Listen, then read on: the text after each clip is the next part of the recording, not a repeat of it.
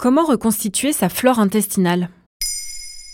Merci d'avoir posé la question. On la surnomme souvent le deuxième cerveau. Notre flore intestinale renferme en moyenne 100 000 milliards de bactéries. Des bactéries essentielles au bon fonctionnement de notre corps et de notre système immunitaire. Mais lorsque cet écosystème est perturbé, les conséquences sur la santé peuvent être nombreuses.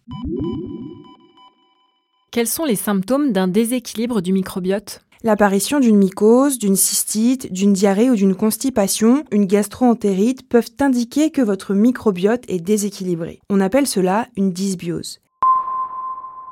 Elle peut se traduire par une baisse du nombre de bactéries présentes dans notre flore intestinale ou par une augmentation des mauvaises bactéries au détriment des bonnes bactéries. Comment faire pour rééquilibrer sa flore intestinale?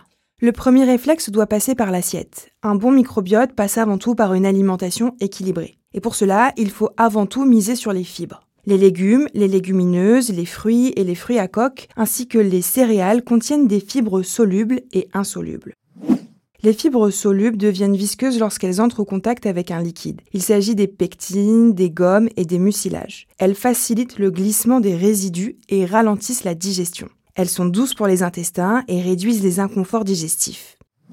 A l'inverse, les fibres insolubles ne se dissolvent pas dans l'eau et ont un pouvoir de gonflement très élevé. Il s'agit principalement de la lignine, la cellulose et l'hémicellulose. Elles accélèrent le transit et préviennent la constipation. Mais qu'elles soient solubles ou insolubles, les fibres sont avant tout des prébiotiques, c'est-à-dire des aliments qui vont nourrir les bonnes bactéries présentes dans nos intestins et leur permettre de reprendre le dessus sur les mauvaises bactéries.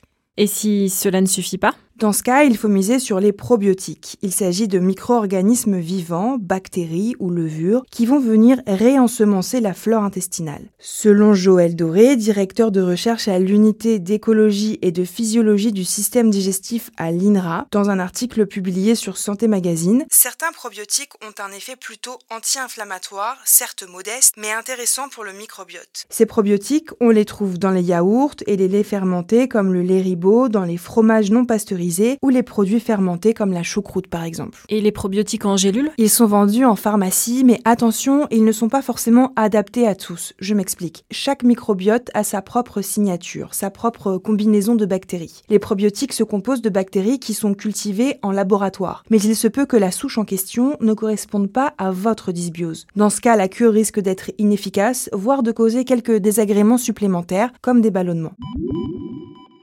Si vous ressentez des douleurs ou des inconforts récurrents, adressez-vous à votre médecin généraliste ou à un gastroentérologue. Maintenant, vous savez, un épisode écrit et réalisé par Olivia Villamy. Ce podcast est disponible sur toutes les plateformes audio. Et pour l'écouter sans publicité, rendez-vous sur la chaîne Bababam Plus d'Apple Podcasts.